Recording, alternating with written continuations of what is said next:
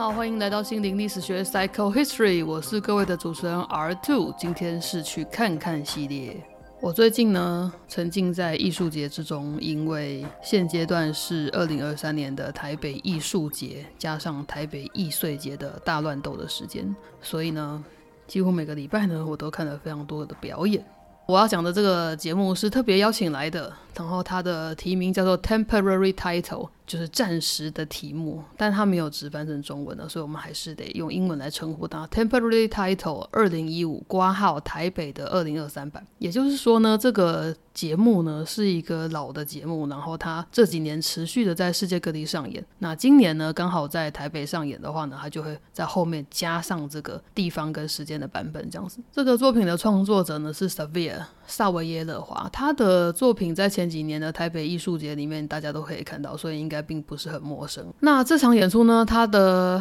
呃形式呢，跟我们平常习惯的那种表演。比较不一样。通常你如果觉得自己要去看表演或演唱会的话，你可能就会预留一个两到四个小时，对不对？哈，然后呢，你可能就七点进场，然后九点走出来这样子。但是呢，这场演出呢，它的形式是所谓的 duration 的，它是一个在一个长时间下的演出，所以呢，它的演出时间是下午三点到晚上八点。那这中间呢，所有的买票的观众，就是你买那一天场次的观众呢，你都可以自由的进出。然后它的场内还是有一个人数的上限啊。所以，如果那天真的太热门的话，你可能会被放在旁边等一下。不过我是没有遇到这状况，所以应该呃当当天的人潮都还是在主办单位的预期之下的。所以那个空间是刚刚好的，既不大也不小，适合所有的人进去，然后也适合所有的表演者里面在里面发展。那当然，这个台北艺术节是一个规划的很细的艺术节，所以在这个节目上演之前呢，前后都会有一些导览啊，或者是说明的座谈会可以参加。不过那个我就没有去了，我就是直接去看了那个演出，这样子。那由于这个演出有一个非常大的重点是，它大概会有十二到十五名表演者在那个空间里面，然后他们很有可能是一个全裸的演出的状态，所以呢，这个作品是被设为保护级的。然后当然，这个作品是禁止拍照、录影的，所以你在进场之前呢，会被要求请把你的手机留在你的包包里面，然后包包最好就是留在外面的柜台上面。进场的时候呢，你会把鞋子脱下来，因为场地里面是非常舒适的地毯，然后呢，什么东西。都没有，它就是一间还蛮大的排练室。基本上你可以，呃，如果你绕着圈圈跑，多跑几圈，你也会觉得有运动到的那种大小的排练室。没有放置任何的道具，墙面就是原本的墙面，顶多就是把旁边稍微抹黑一点，这样子就是让空间看起来是比较暗的、比较黑的状态。其他的所有的场景呢，就是观众和。表演者的这个演出，或者你要说这个展览吧，它其实可能实际上是比较像展览的一个东西。到底想怎样呢？不知道哎，每个人看出来的感觉都不一样。然后呃，我觉得相当有意思，是因为我原本没有预期我会很有兴趣或很喜欢，但是很意外的事情就是我去看完了之后，我是相当喜欢这个作品的。好，所以回来呢，我就想了很久，说哦，为什么呢？为什么我会觉得这个很有意思呢？我原本以为我。回想起来会有一个很清楚的切入点，或者是跟其他作品的比较这样子。但后来我发现，追根究底呢，这个作品之所以成立的最大的原因，依然还是那个非常简单的事情，就是裸体，全身的裸体的这件事情呢，其实依然可以在我们的社会造成非常大的冲击。如果这个演出，没有这个元素哦，就是说，如果这个演出的里面的表演者们，他们其实是有穿胎衣的，就是很像是肤色紧身内衣裤的那种衣服，在那边演出的话呢，其实效果会比较差，然后意义也不大，就是他没有办法让你待在那里思考那么久。没想到我回来之后，还是针对这个显而易见的目标思考了非常久啊。不过后来我又想出一些什么，所以呢，我就把我的结论写在标题里面。我会把链接贴在介绍栏。它的标题是一种公共的亲密关系，Temporary Title，二零一五，挂号台北二零二三。这个演出呢演了三次，就是在台北他演了三次，也就是五六日三天，只有三次机会可以看到这个作品。那我看到的是最后一场，就是礼拜天的那一场。那由于那一天天呢下午下了大雨。所以其实我的行程有一点耽搁，我就没有办法如愿比较提早进场一点。但是呢，我有赶在黄昏之前，就是我觉得这很重要，就是要在还有阳光的时候进场这样子。因为就剧照的宣传来说，我认为阳光跟身体阴影啊，或者是呈现的色泽呢，是可能是创作者很在意的事情，所以最好是还是要看到有光线的版本会比较好。我有欣赏到一些光线的变化，这样子是万幸万幸。要怎么讨论这个问题呢？我原本以为裸体对我的影响力可能没有那么大，因为其实是我很常看到真正的裸体，就是现代舞的演出啊，或者是一些比较前卫的呃行为艺术，各式各样的人体，我觉得并不会给我任何惊讶的，或者是哎呦怎么样的感觉。老实说是没有的。那因为呢，我看到裸体的微微震撼里面，已经不会有羞耻感，或者是觉得是什么败德啊，或怎么样的责难了，所以呢，我在看裸体的时候，往往就是在看这个人长什么样子。那当然，我也不再把裸体视为一种比较呃古典美术里面他们可能会用裸体来代表纯洁、天真的那种象征，其实也不是。然后再者是，当一个人完全没有穿任何衣物的时候，好像你可以把他看作是最原本的他吗？或许吧。或许他会剥除掉一些暗示，哈，比如说他戴什么表啊，穿什么样的鞋子啊，对我来讲其实都是很有影响力的。所以的确，你把衣物剥除之后呢，对我来讲，他会回归到一个比较他本人的状态。但是这个能能够代表很纯粹的这个概念，或者是本真本我的这个概念吗？其实我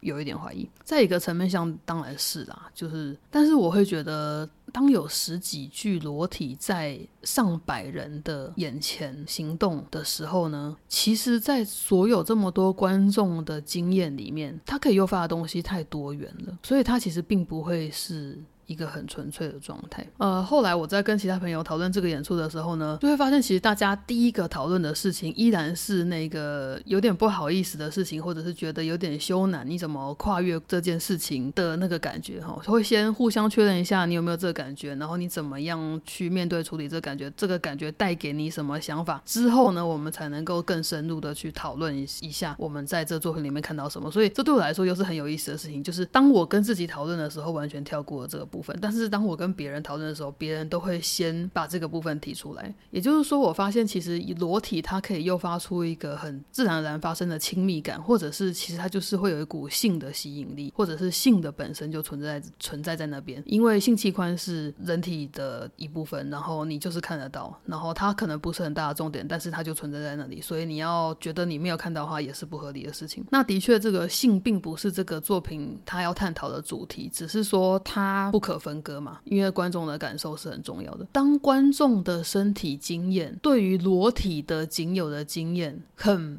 局限的时候，他其实会需要一点点时间去同理那个在公共场合然后裸着身子做艺术表演的这样子的心境。除了很幼小的孩童之外，其实大家长大之后就失去了裸体的权利了，都会被要求说，请把衣服穿好啊，然后不可以妨害风化。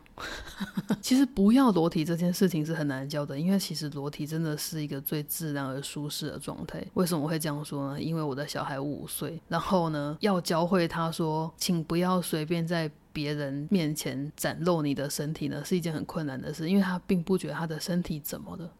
他就觉得这就是我啊。然后我想给你看，我觉得好好玩的地方，或者是我给你看，我可以这样那样，对他来说是一个极其自然的事情，就会出现那种，嗯，你可能要帮他洗澡，然后脱完衣服之后，他就可以在家里裸奔的那种状况，他就觉得很开心。那是五岁的状况。如果说他现在才一两岁的那个时候呢，其实 baby 根本就没有很喜欢穿衣服，他们就包一个尿布那里晃来晃去，他们会比较快乐。然后，呃，可能因为冷，所以他们会愿意穿衣服。但是，比如说像是比较外加的东西，袜子、鞋子这种的，其实最一开始的时候，baby 都超抗拒。你帮他穿上去，他就把它脱下来。这个奋斗了一整年，两三岁的时候，我的小孩才可以很正常的穿着鞋子、袜子。然后呢，他拒绝戴帽子，就任何的帽子或头饰，人家放在他头上，他就把它剥掉。我觉得在身上穿戴东西，其实可能真的不是大多数人的本能，只是我们被我们被制约了这样子。好，那就是很可怜的，有一群大人呢，完全忘记了这个原本的快乐的心境是什么。然后他们现在去看一个会动的展览，他们都穿着衣服，观众跟观众之间彼此站的其实蛮近的，因为当观众很多的时候，你其实隔一两个手臂的距离，旁边就一定会有人，你其实很难保有一个自己很舒适的空间这样子。然后在那个排练室里面呢，这些表演者呢可能会群。聚在一起，就是在中比较中央的地方聚在一起，但是大多数的时候他们都是各自分散的，他们会在地上爬来爬去。那我觉得最惊讶的事情就是我进入那个空间的时候，我相当的自在。其实，在进入那个空间之前，当我好不容易脱了鞋子站在门口的时候，我看到整个景象，在那个瞬间。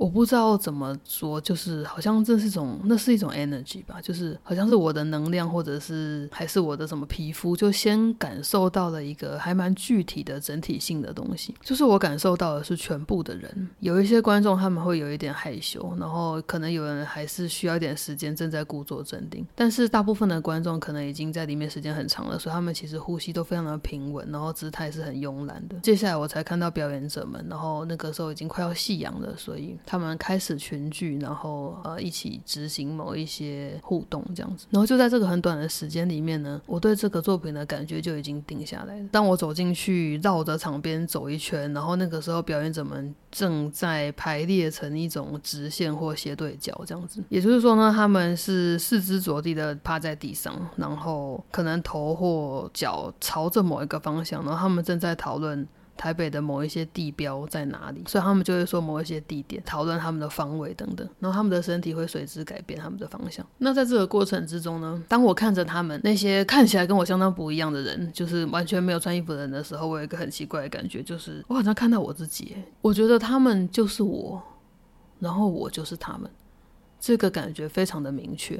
明确到让我很惊讶，然后迷惑不已。在表演开始的第五分钟，我就已经确定这个感受之后，我就想说啊，那我要在这里待几个小时，我不知道感觉会不会变。结果。最后是没有变的，这个感受一直陪着我到最后。这样，这理论上非常的奇怪啊，因为就一个身体的物理性而言，其实每个人的身体真的是很不一样。像是你多高，那因为他们都趴坐或者是跪卧在地上，所以基本上你看到是某一种长度，而不是一种高度。这样，再来就是每个人的体态不太一样，就是有人稍微精实一点，有人相当瘦，然后有人很普通，还带一点小肉肉，有人的肌肤已经开始有一点。松，然后有人保养的超好，皮肤很光滑，都跟我不一样啊。然后再来就是我的身体是生理女性的身体，但是在场的没有一位生理女性的身体跟我看起来是完全一样的，大家都各不相同。那更不要说跟跟我差更多的男生的身体了。不过这样子全部十几个人看下来之后，你会觉得哦，只要是人类好像就很就很像，一个头，两只手，两条腿，然后一个躯干这样子。不过这个感想呢，好像不需要这个表演就可以达到，所以呢。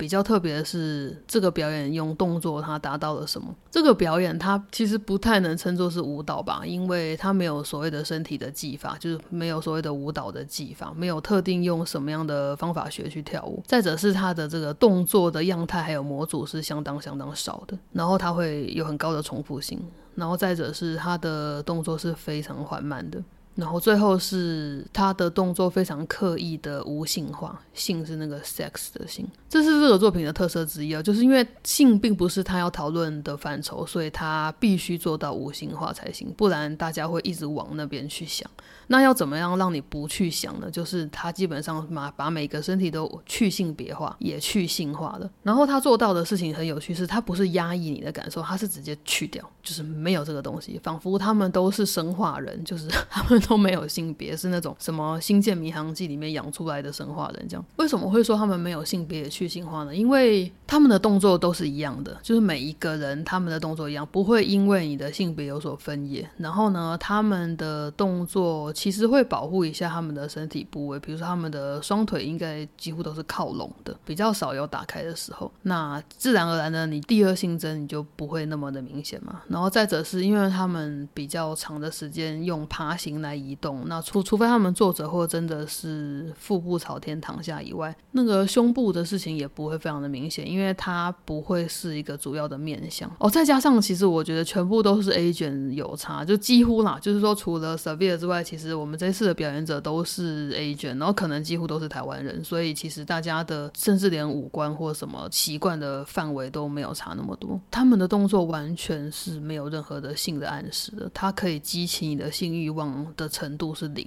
然后我觉得这个动作的选择跟发展呢，这个成果呢，在我们这个非常 hypersexualized 的文化里面是很特别的事情，因为其实我们的商业环境呢是非常性化的，就是巴不不得把什么事情都弄得很性感这样子。所以当我们今天可以看到一个身体与性无关的时候，我觉得是一个非常难得的景象。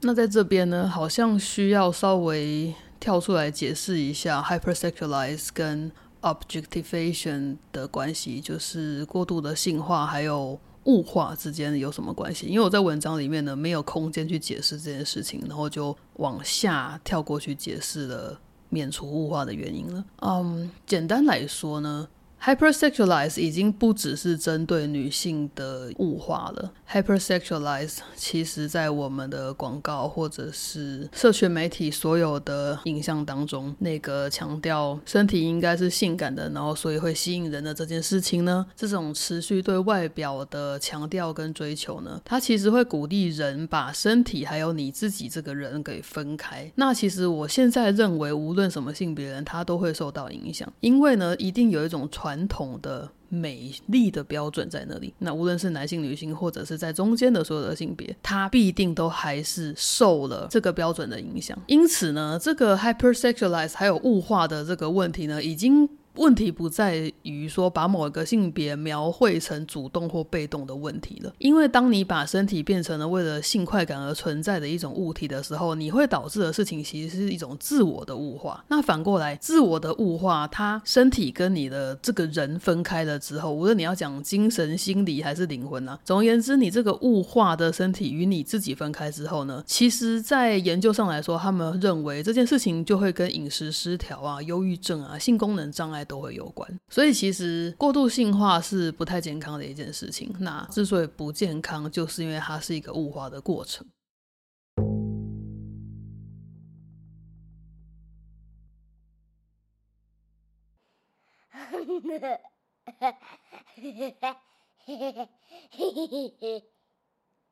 好的，所以接下来呢，嗯，我在文章里面讨论的其实是这些表演者们一群在地上爬来爬去，偶尔停下来。展现了一种非人的状态，但他却没有物化这件事情，是我觉得非常有趣的地方。这边要强调的，这篇文章里面指的物化呢，就当然不是指拟物化，就是一个人模仿东西的这个物化，因为在那个作品里面的动作其实是有拟物的，比如他们可能模仿了某一种机械或某一种植物的动作，来做出一些个体也好、群体也好的动作的设计跟展现。那这边所说的物化呢？其实是指一种很令人反感的那个物化，也就是说，如果呢一个人将另外一个人视为是工具般的物体，它是可取代的、可侵犯的，对方是被动的，如此的视角跟行为呢，就等于是 A 拥有了 B。的自主权、能动性还有主体性，我说的物化是这个东西。那么，如果展现在所谓的媒体形象里面呢？很久以前，大家比较喜欢提出来的女性被过度物化的案例，就是在很多广告之中，可能你只看到女生部分的身体部位，例如胸部或大腿，或穿着泳衣的的好身材的女性，然后她来广告一个要贩售给主打给男性的商品，这样子。好，所以就用了这个女性的部分的身体呢。把它物化之后，来吸引男生的注意力，然后进而让男士们对这个商品或这个品牌产生更加的好感，然后进而去消费。好，那这样子的物化呢，在这个作品里面并不存在。什么意思呢？这个时候重点会回到裸体这件事情，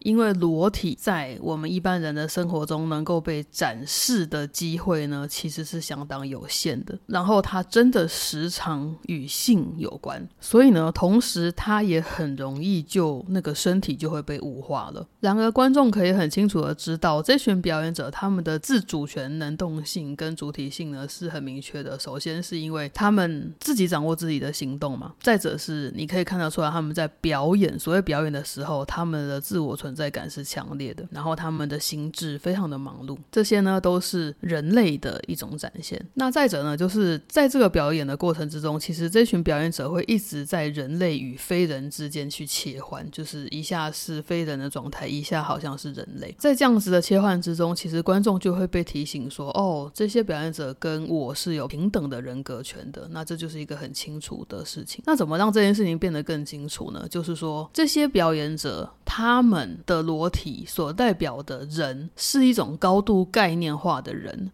而你几乎可以说，他们是一群集体意识。在表演的过程之中呢，其实大家都把沉默当成是一种默契啦，就是说观众之间是轻声细语的，就是根本就不太敢讲话，或者是发出。比较大的声响去影响到别人在观赏这个演出，但是呢，呃，我在看到某个时刻的时候，突然就被有人讲话吓到，这样我就听到有人说：“你好，我是某某，可以问你一个问题吗？”结果转头去看，发现哎，是表演者，哎，是表演者在对着观众说话，然后他邀请请求的是观众的同意，他希望有人可以跟他互动。他尊重大家要不要跟他互动。那这个时候呢，因因为每一个表演者都可能会做这件事情，然后针对不特定的对象做这件事情，所以其实就会引发出很多不同的反应。有时候可能有一群人在那边就特别的害羞，就嗯啊的不敢回答他，或者是呢，在一群人之中只有一两位很想聊，然后他们说好啊的声音是比较小的。那也有可能呢，是我有加入的状况是刚好他附近的人呢都对这个状态很有兴趣，马上就说好好好，你要问什么？然后呢，那个表演者就说那我们去旁边一点。他就会爬爬爬，然后坐下来开始讲他想要问的问题，然后很自然的，所有人就会在他的旁边也一起都坐下来，因为这样子你才听得到他在讲什么。那会说话就是。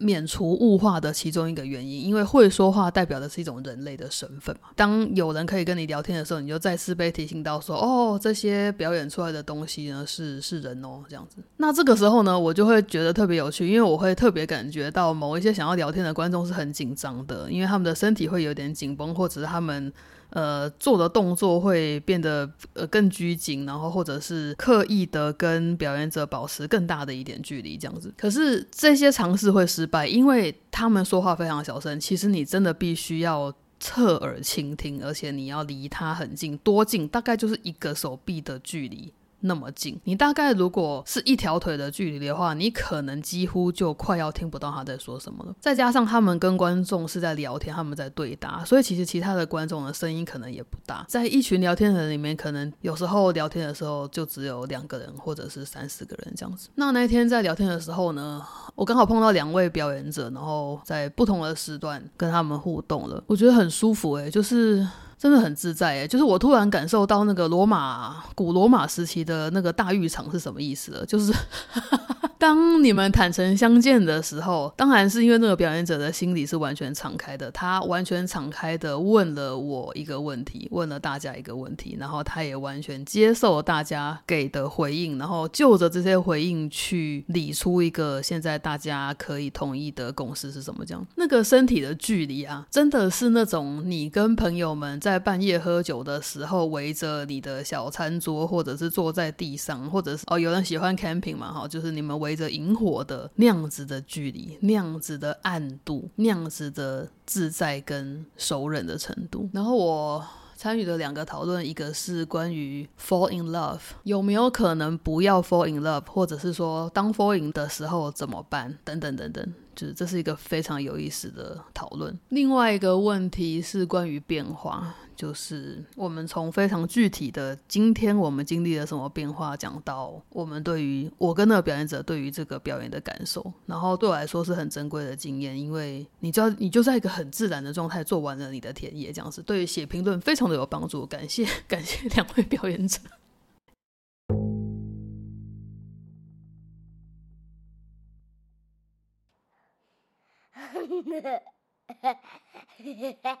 Hehehehe.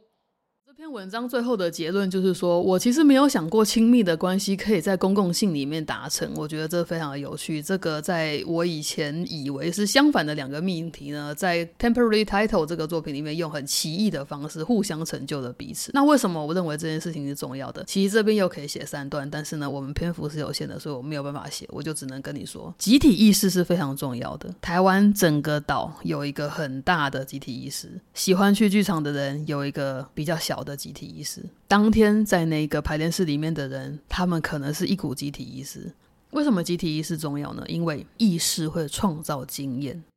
你的意识决定了你经验了什么，你的身体内感决定了你的意识跟感受。当我们透过集体意识，就能够在公共的关系之中去加入亲密感。而亲密感是什么意思？也就是你我不再是区分的，没有他者了。你的事情就是我的事情，你在乎的我就在乎，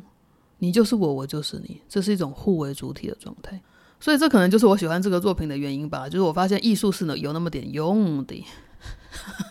虽然他这次可能影响就是几百人。但是你想想看，这个作品在世界如果可以持续不停的巡演，然后不知道哎，反正它持续巡演下去的话，它其实可以，它会有所累积吧。虽然这样想非常的阿 Q，因为它累积的量很小，但是或许或许小还是有帮助的啦。好的，所以非常感谢 Savia 跟于美华老师带来这个演出，然后也非常感谢那一场所有的表演者十几位耶。哦，有人问我那个有没有你认识的人，或者是事前事后有遇到？有，里面有我认识的人，但是他们已经完全在一个非人状态了，所以他就不再是你认识的那个名字底下的人了。好，所以其实不太当场是不太有问题的。然后再者是，如果事后遇到他，会不会有什么奇妙感觉？我觉得只会更亲近而已。就是首先你更尊敬他，因为他执行了一场非常好的演出，然后他把自己处理得很得当，然后他跟他的伙伴们非常的卖力，然后这个演出非常的辛苦，你会敬佩他。再来就是你会莫名其妙跟他多一点连接，因为你们共同经历了这个演出、这个展览。Well，这大概就是创造了一个新的小小的集体意识吧。我觉得这便是一件好事。